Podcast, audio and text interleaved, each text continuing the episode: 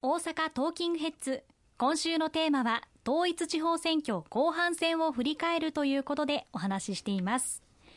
この統一地方選挙を経てお約束した公約政策の実現に全力を尽くしてまいりますという声明も発表されています、はい。はい、重点政策として掲げられた内容着実に実現していくということでしょうか？そうですね。今回の統一地方選挙でさまざまなあの政策特に7つの柱の重点政策を掲げさせていただきました。この一つ一つを実現すべく全力を挙げていきたいというふうに思っております、まあ、一丁目一番地として少子化対策子育て支援策掲げさせていただきました。特に子育て支援策については3本柱として児童手当の大幅な拡充また高校3年生までの医療費助成制度の拡充また02歳児の保育無償化の対象拡大これをまあ訴えて選挙戦臨ませていただきました。この私どもの重点政策を多く取り入れていただく形で3月末には政府として子育て支援策の抜本的拡充策この叩き台がすでに示されております。児童手当の拡充については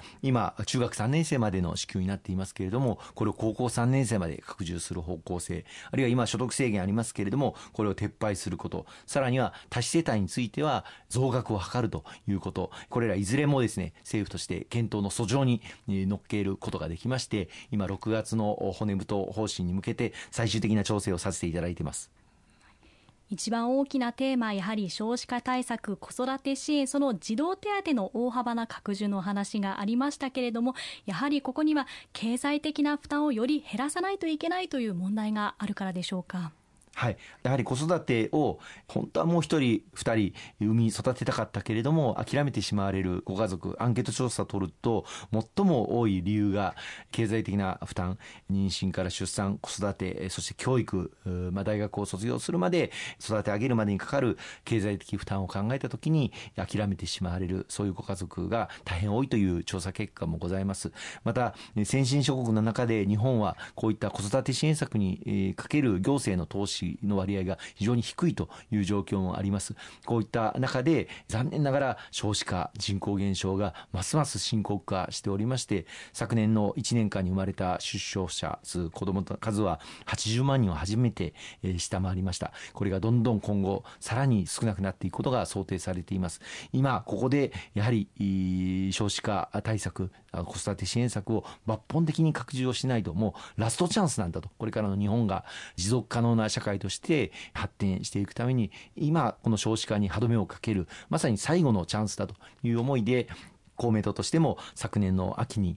子育て応援トータルプランというものを発表させていただいてこれをあの多く盛り込んでいただいた今叩き台が政府からあの示されておりますのでこの夏に向けて最後の詰めをしていきたいですね。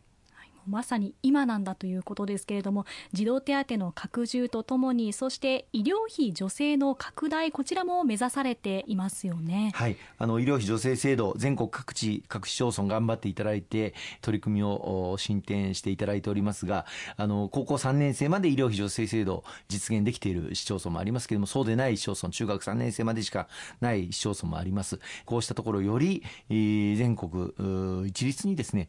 高校3年生まで医療費助成制度拡大できるように後押しをしていきたいというふうに思っております。まあ、叩き台の中でも公明党の強い主張を受けまして、これを進めるための地方自治体が財源を捻出できるように、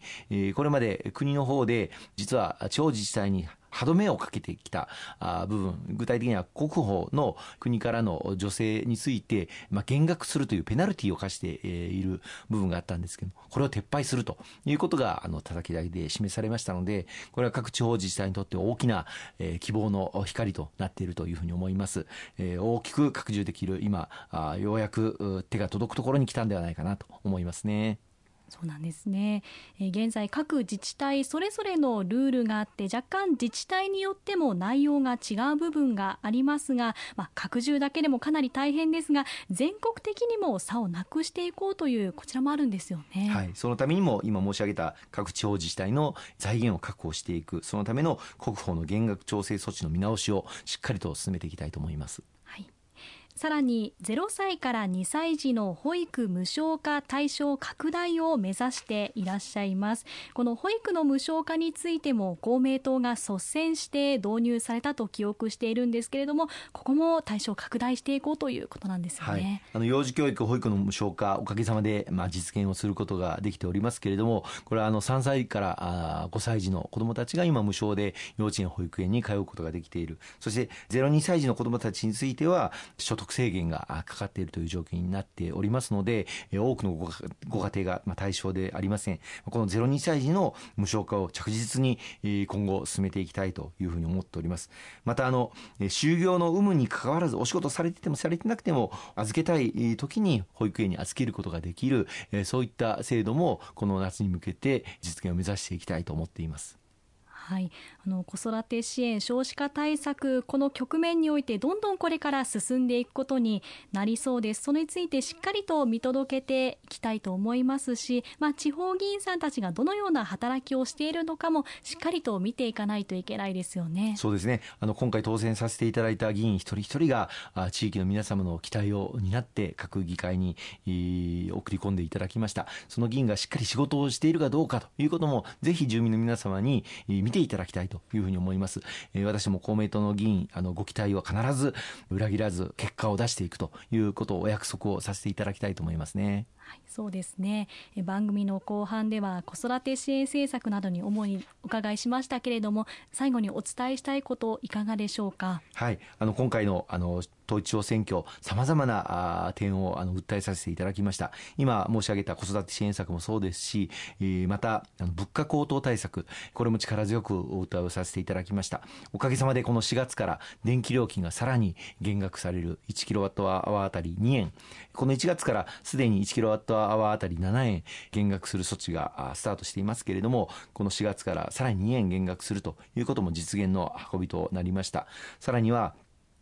各地方自治体が物価高対策を取れる、その財源となる地方創生臨時交付金、これを1兆2000億円確保させていただいております。各自治体でのこの交付金をどう活用するかという具体策は、まさにこれから実現していくことになりますので、今回当選させていただいた議員と連携しながら、その具体策を練り上げていきたいと思っています。